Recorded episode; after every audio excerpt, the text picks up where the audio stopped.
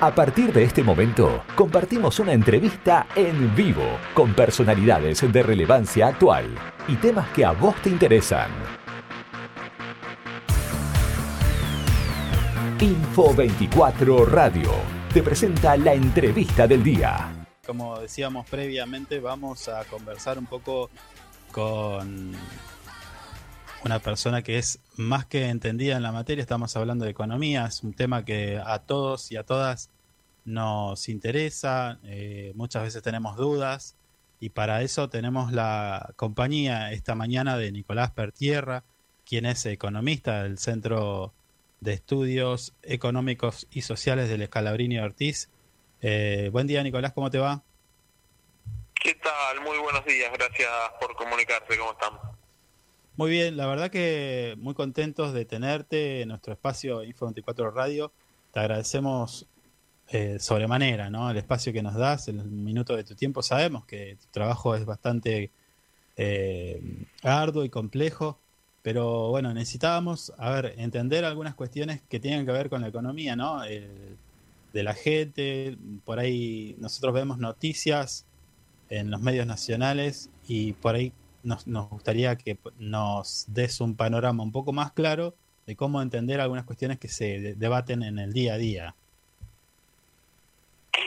Sí, adelante, decime por dónde empezamos que tenemos tenemos material ahí como para... Hay bastante, hay bastante, es cierto. Bueno, una de las cosas de las cuales se habla, se discute, tenemos posiciones de tanto de un lado como del otro, es esto que lamentablemente tenemos que pagar. Estoy hablando de la deuda con el FMI, eh, bueno, la deuda que contrajo el gobierno anterior, pero bueno, en esta discusión lo último que pasó fue el acuerdo con el Fondo Monetario. Ahora, la pregunta es, eh, desde, habían sectores de la política que planteaban no querer este acuerdo, ¿sí? Y en ese sentido preguntarte si esos sectores que no acompañaban el acuerdo tenían alguna información o cuál era la, posición que planteaban. Bueno, yo creo que eh, describiste muy bien al decir que no querían este acuerdo, porque muchas veces también se confunde la posición y se lo plantea como que no querían ningún acuerdo, pero creo que la discusión está concentrada en los términos del acuerdo. Mm. ¿Y dónde veo yo que está la, la, diferencia fundamental? Eh, yo coincido en parte del, con el diagnóstico crítico del acuerdo porque me parece que claramente no es una solución definitiva al problema de la deuda, ¿no? Una situación de largo plazo. ¿Por qué decimos esto? Porque la situación concreta era que antes de dar este acuerdo vigente, lo que, ten, lo que tenía Argentina, lo que tiene todavía son vencimientos enormes este año y el siguiente. Son 20 mil millones de dólares este año y 20 mil millones de dólares el siguiente. Para poner los números, son el total de la reserva del Banco Central, digamos, ¿no? en dos años. 20 mil millones de dólares, esto hay que decirlo, de dólares, Claro, ¿no? Incumplible por, por donde se lo mire, digamos. Claro. Eh, la balanza comercial, digamos, lo que le ingresa a la Argentina por exportar, importar, son 8, 10 mil millones de dólares, digamos, ¿no? O sea que no, no hay manera de duplicar eso en un año. Mm. Eh, pero decíamos que una de las críticas es que no es no es un acuerdo de una solución de largo plazo, no es una solución definitiva al problema de la deuda. Yo estoy de acuerdo en ese diagnóstico, pero también lo que me parece es que era muy difícil y es muy difícil en este contexto eh, encontrar una solución definitiva a un problema tan grande por el tamaño de la deuda, ¿no? ¿Qué hubiese implicado una solución definitiva y un acuerdo en el cual el plazo de pago sea de, yo te diría, por lo menos 20 años, ¿no? En lugar de los 10 que se consiguieron. Eh, pero ese plazo de pago, ese plazo de 20 años es algo que hoy no existe en el estatuto del Fondo Monetario. Es decir, que para tener una solución definitiva al problema de la deuda habría que haber dado vuelta toda la normativa del Fondo Monetario, que tal vez hubiese sido una posibilidad, pero digamos, es un, un objetivo también bastante ambicioso. Sí, hay que decir también que tampoco existía en el estatuto eh, darle un crédito a un país de esa magnitud también. Es muy es muy cierto lo que lo que planteas.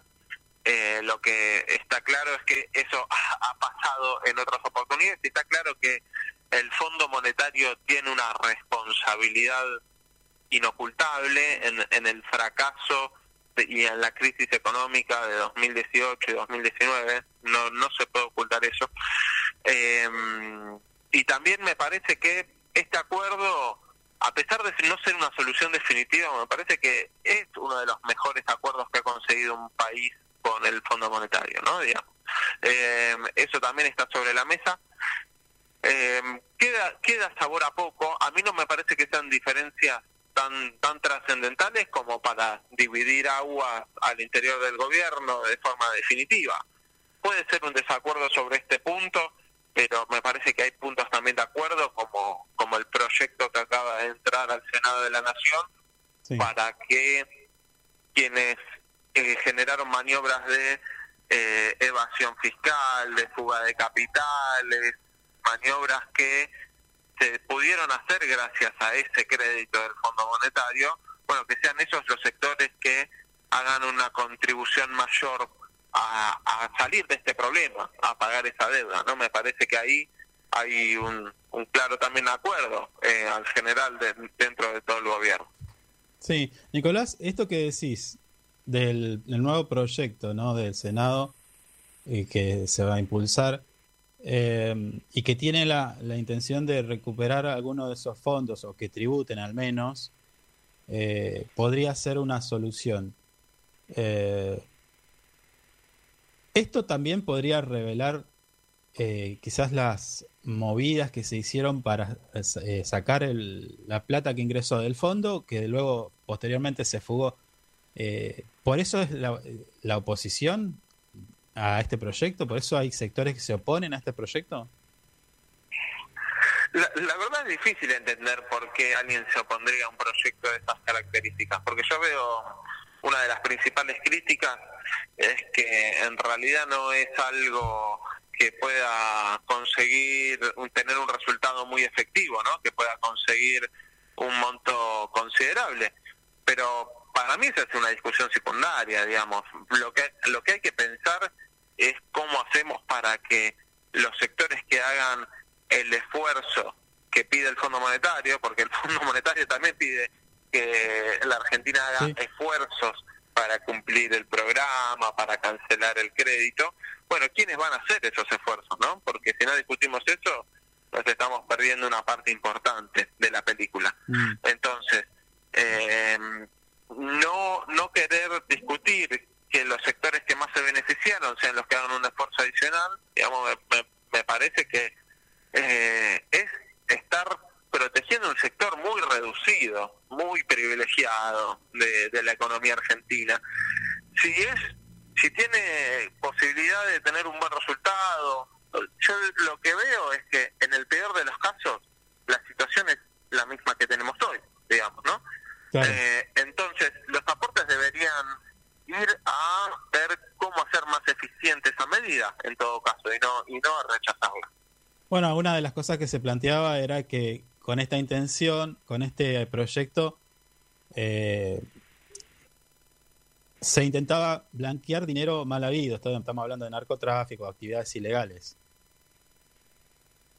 Es que ahí lo que pasa es que hoy existen también, digamos, mecanismos, medidas para eh, y sanciones previstas para estas maniobras. Lo que está claro es que la evasión, la ilusión sigue existiendo y que esa, esos mecanismos y esas sanciones hoy son insuficientes, ¿no? Eh, así que son recursos que hoy no, no están tributando. Cualquier medida de sanción eh, implica, bueno, estamos hablando de un 20% de, del monto que no esté declarado, digamos, ¿no? Estamos hablando de eso eh, que es un monto considerable y, a mí me parece que también tenemos que partir de la base de que la, la situación actual de medidas y sanciones y controles no es suficiente, no, no, no nos evita estas maniobras. Entonces hay que pensar cómo reforzarlas, porque muchas veces se discute de, de la cuestión de los impuestos y si los que más tienen eh, generan estas maniobras y gastan en estudios de contadores, de abogados y bancos para que generen estas triangulaciones y, y pagar menos impuestos, lo que termina pasando es que la única fuente de impuestos que se puede terminar cobrando es al que consume día a día una bebida, un alimento, se compra un mueble, y eso sabemos que es absolutamente injusto en términos distributivos. Claro. Nicolás, eh, justamente esto que decía, Juliana Di Tulio en declaraciones más o menos dio una cifra que rondarían los 70 millones de dólares, este, lo que se recaudaría por eh, traer esos fondos de afuera. O sea, eh, es muy grande la magnitud de dinero que hay afuera y que aparentemente no está declarado.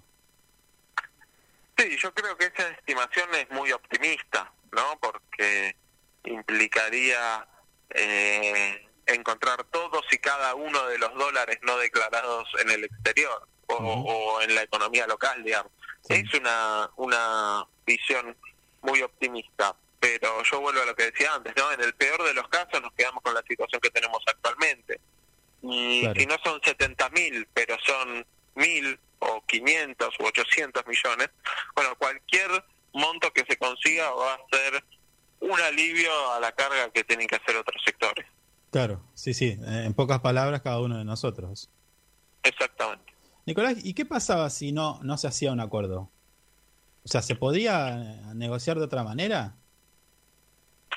Bueno, eh, algo creo que se vio de eso a fines de enero, ¿no? Que cuando había bastante incertidumbre si Argentina iba o no a hacer un pago al Fondo Monetario, que, que vencía el mismo día que se anunció el principio de acuerdo, ahí por el 28 de enero. Ahí mm. la, en los dólares paralelos, sobre todo, hubo una subida importante, digamos, ¿no? Cerca del 15%. De hecho, el, dólar paralelo había llegado a superar los 220 pesos, que hoy está por debajo de 200, digamos, ¿no? Mm. Claramente era una situación más inestable, de mayor incertidumbre. Eh, pero oh, eso va pasando en el transcurso de la negociación. ¿Se podría haber negociado de una forma más dura? Tampoco está claro que los resultados hubiesen sido mucho mejores, digamos, ¿no? no, necesariamente la negociación más dura te lleva a un mejor resultado. Claro, claro, claro. Bueno, en nosotros, en nuestro país, lamentablemente, y esto es como una casa, ¿no? Para quien nos está escuchando, es, eh, se trata de cómo administrar una casa eh, o un país. Obviamente, la, claro, la magnitud es muchísimo más grande, ¿no? Pero digo, cada vez que tenemos este tipo de problemas, esta creo que es la número 20, 21, con el FMI, digo, eh, se empieza a ver desde dónde sacar el recurso. Esta es una idea, pero hace tiempo atrás, Alcira Argumedo planteaba terminar con lo que sería, ella lo definía como una sangría de evasión o contrabando de las grandes empresas. Y, y, que si se controlara, únicamente nada más que si se controlara lo que se iba de exportaciones, granos y demás, empresas que no declaraban la real cantidad que sacaban del país, se podría incluso salir de este problema. Eh, ¿Vos qué información tenés a, lo que planteaba el Ciro Argumedo en su momento? Bueno, yo ahí hay cálculos respecto a los granos que no se declaran que son bastante estimativos, no, no son muy certeros, me parece. Mm. Eh, no descarto que vaya a ser así, que pueda ser así pero no, no, no me parece una, un, dato muy contundente. Está claro que hay un problema igual en cuanto a la, a la efectividad del sistema tributario con los sectores de más altos ingresos. Es lo que decíamos antes, ¿no? Si no, no tendríamos los problemas que, estamos viendo acá. No pasa solo en Argentina, también Estados Unidos está dando la misma discusión, digamos, estos días, ¿no? Los sectores de más altos ingresos pagan el 8% de sus ingresos en concepto de impuestos y el resto de los sectores de clase media y clase baja un 20%, digamos, ¿no? Ah, Creo que es un rasgo que, que no es solo particular de, Argentina y en el que hay que hacer, obviamente, esfuerzos adicionales. Mm. ¿Vos crees que, crees que si se controlara más, si serían las medidas de control eh, fueran más efectivas? Porque, por ejemplo, nosotros aquí en Río Gallegos, en su momento había eh, de 10 contribuyentes, solo 3 pagaban sus impuestos. Y esto se repite a nivel nacional. Un poco más, un poco menos, digo, pero ¿crees que... Eh, ¿qué, medidas podés pensar o, compartir con nosotros de que se podría implementar para empezar a recaudar mejor? O sea, que la recaudación sea más eficiente, no más agresiva. Creo que hay, hay medidas de fiscalización, de cruce de información, que, que pueden ir aprovechando cada vez eh, más las cuestiones también informáticas y, generar alertas de eh, determinadas maniobras. Eso puede ayudar a, poner la lupa en ciertos actores, en ciertas empresas. Eso me parece que se, se tiene también que mejorar. Y también desde, desde el humano, ¿no? Pensemos que eh, la unidad de información financiera, por ejemplo, es un organismo central eh, en esto que tiene el Estado para reportar maniobras sospechosas desde lo financiero.